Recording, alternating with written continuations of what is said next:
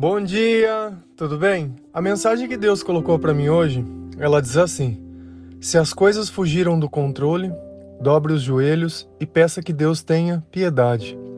Senhor, tende misericórdia de nós. Perdoa, Pai, todos os nossos pecados, livra-nos de todo o mal. Nos afasta de tudo aquilo que não vem de ti. Nós agradecemos por tudo que tem feito.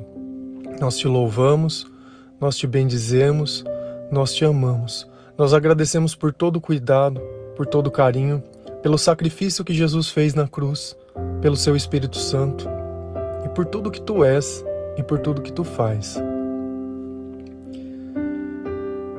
Se você notar, às vezes a mentira parece que ela acaba apenas tirando a culpa de alguma coisa. Só que chega um ponto que são mentiras em cima de mentiras. E as coisas elas simplesmente elas fogem do controle. É nesse momento que você olha para trás e começa a perceber a quantidade de ações erradas. E onde a verdade muitas vezes causa o arrependimento, a mentira ela dá uma falsa sensação de livramento. Porém, Deus diz que não há nada oculto que não vá ser revelado um dia. Então, o dia que as coisas vão perder o controle, ele vai chegar. A questão toda é o quanto você vai estar envolvido nisso.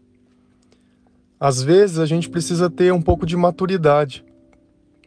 A gente tem que ter um pouco, às vezes, de nos... tirar um pouco a inocência do nosso coração e perceber que Deus, enquanto Ele está falando conosco, é possível que as coisas comecem a se modificar. Tem gente que vive o erro e não percebe que aquilo é errado, que aquele caminho simplesmente não vai chegar em lugar nenhum. Não é porque você está ganhando algum dinheiro que esse dinheiro vai trazer prosperidade para tua vida. Muitas vezes só traz desgraça. Quantas vezes a gente não olha pessoas que cresceram de forma desonestas, que acabaram ou mortos ou presos e não só isso, eles acabam trazendo um problema para todas as pessoas da família. E aí se torna um outro tipo de escravidão, um outro tipo de dependência. Nós precisamos sempre acabar olhando a consequência das coisas que a gente faz. Nós precisamos acabar notando que chega um ponto que não é mais do nosso jeito. Não adianta você ficar forçando situações. Às vezes nós temos que aceitar que acabou. Nós temos que aceitar que as coisas são do jeito que elas são. Se a gente olha lá em Mateus 26, versículo 39, Jesus ele diz assim: Indo um pouco mais adiante, prostrou-se com o rosto em terra e orou: Meu Pai, se for possível, afasta de mim esse cálice. Contudo, não seja feito como eu quero, mas sim como tu queres. Se você notar, o que é se prostrar? É como se você fosse ajoelhar, mas diferente de ficar ereto, você ainda se deita no chão. Então é como se você tivesse com a cara no chão. Jesus ele se já tirou adiante, com certeza ele estava próximo da crucificação, devia estar questionando se tudo aquilo era necessário ou possível, até que ele parou e falou: Bom, esse não é o caminho. Por quê? Porque eu não estou ficando em paz, eu estou me perturbando. Então, no fim, o que ele podia fazer? pedir que Deus tivesse com ele e que fosse feita a vontade de Deus, não a dele, mas aquele cálice, aquele silêncio, ele já não estava mais suportando. Percebe que entre a dor do corpo e a dor da alma, entre o silêncio de Deus e passar o que Deus quer, é muito melhor passar o que Deus quer. E às vezes, quando a gente perde o controle, é justamente isso que a gente precisa entender.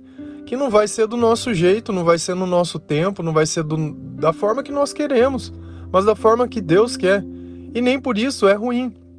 E é que muitas vezes o jeito que a gente quer é o jeito mais rápido, porque dá a impressão que se Deus demorar, ele não vai dar pra gente. Percebe que o pensamento de não merecedor de algo é nosso, porque eu acho que se eu não pegar agora, eu não vou receber mais. Ah, eu acho que se eu não pegar a primeira porcaria que me aparecer, eu não vou ter mais. Você percebe? É como se você não merecesse as coisas que você tem. Quando você conquista, quando você trabalha, como você participa, você percebe que existe o teu lugar em todas as coisas.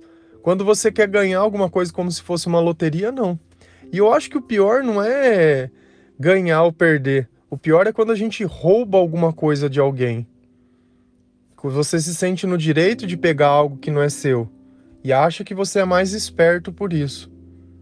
Cara, esse tipo de coisa, por mais que a princípio a lei humana possa parecer que ela não tá te pegando, te prendendo, você não tá sendo punido, você tá arrastando dentro da tua alma e dentro da tua eternidade uma coisa muito maior.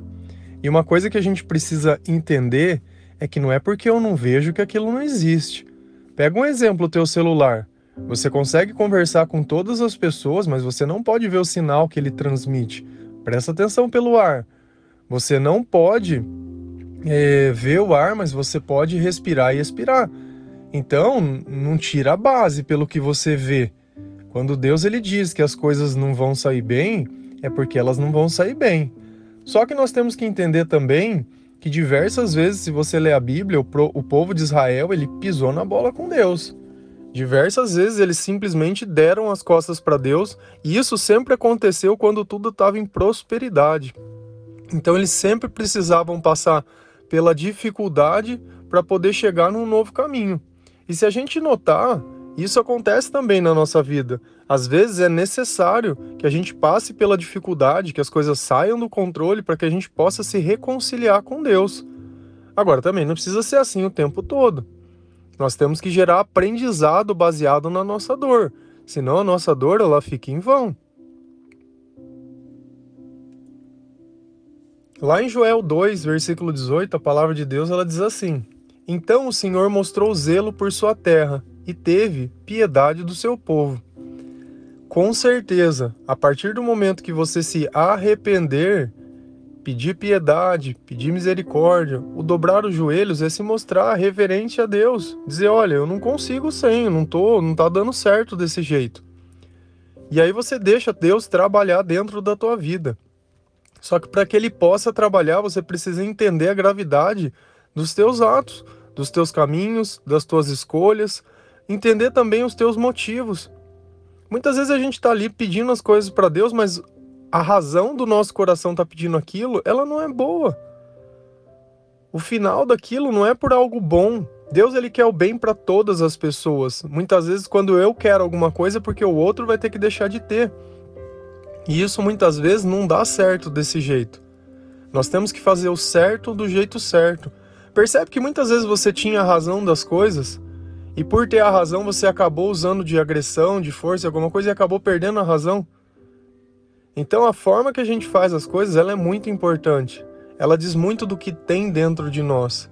Nós não precisamos do poder para ser poderosos. Nós precisamos ser um reflexo daquilo que Deus ensina. A questão toda não é o, o, o como no sentido o que o outro vai pensar de mim, o que o outro, cara, o que o outro pensa pouco importa. O importante é o que Deus pensa de você. E se você se perguntasse hoje, o que Deus pensa de mim? Como Jesus me vê? Eu tenho sido um bom filho?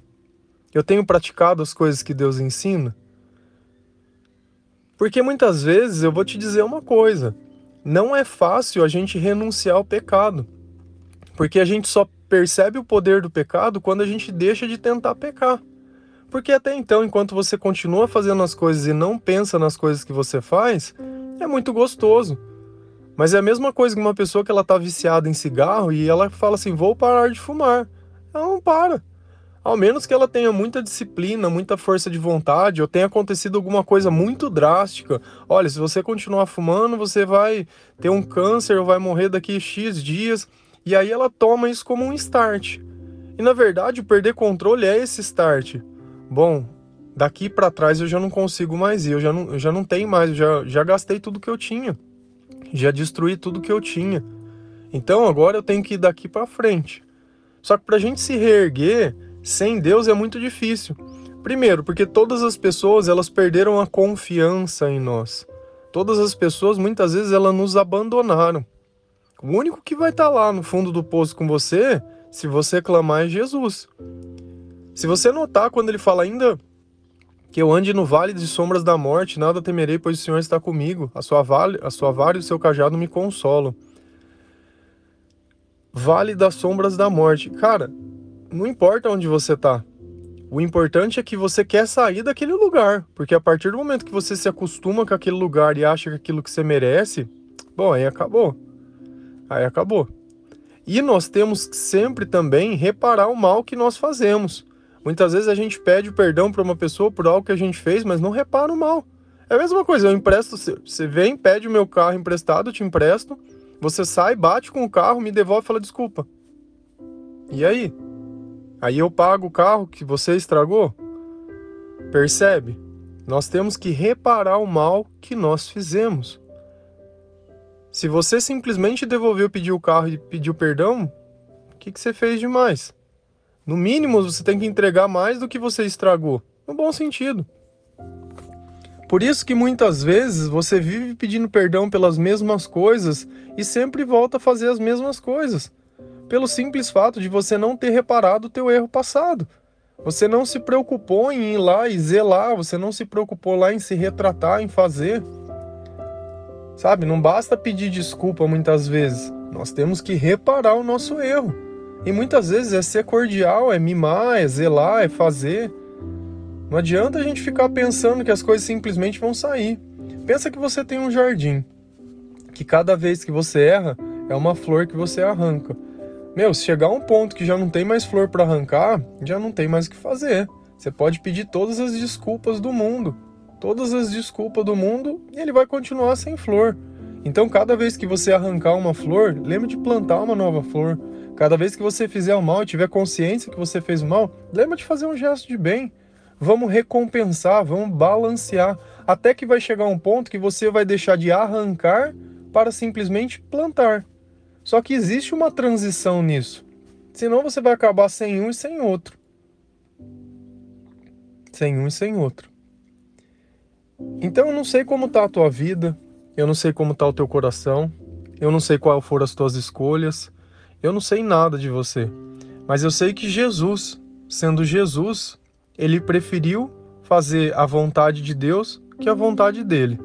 Então, se as coisas estão do jeito que estão, Deus não deseja o mal para ninguém. Muito pelo contrário. Se ele ainda tem levantado pessoas para te pregar uma mensagem de, de esperança, não de prosperidade, mas de esperança, que você possa ter uma vida digna, aproveita isso.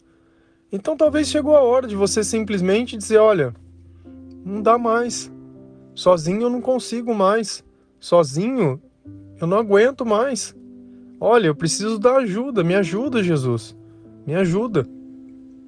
E quando a gente se rasga perante a Deus, quando a gente não tem medo de chorar, quando a gente não tem medo de admitir, quando a gente não tem medo de pedir perdão, quando a gente não tem medo de reparar os erros, o milagre ele começa a acontecer na nossa vida que depois que ele começa, não tem mais jeito. A tua velha vida, e aquilo que você passou e aquilo que você fez, elas vão começar a se ficar no passado.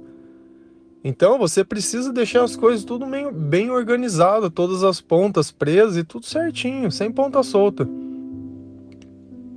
Senão não dá certo.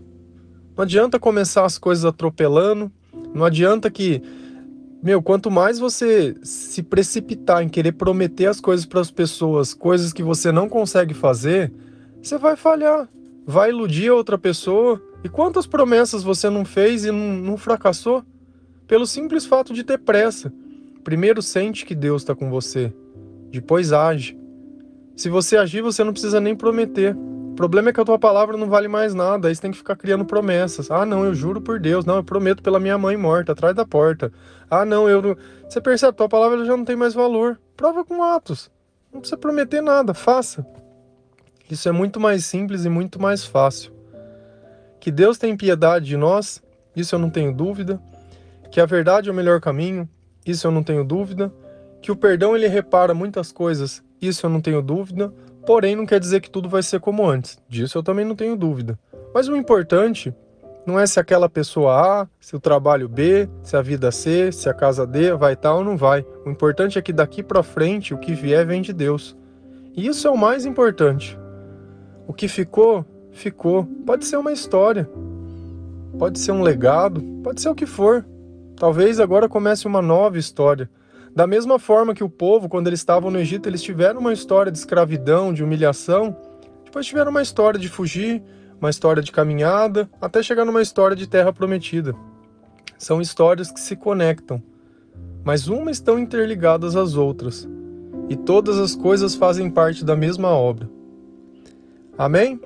Que Deus abençoe cada um de vocês, que o Senhor possa tocar o teu coração, tocar a tua família, abençoar o teu dia, ter piedade, ter misericórdia, que Ele possa te apontar um caminho e que você possa seguir esse caminho. Amém.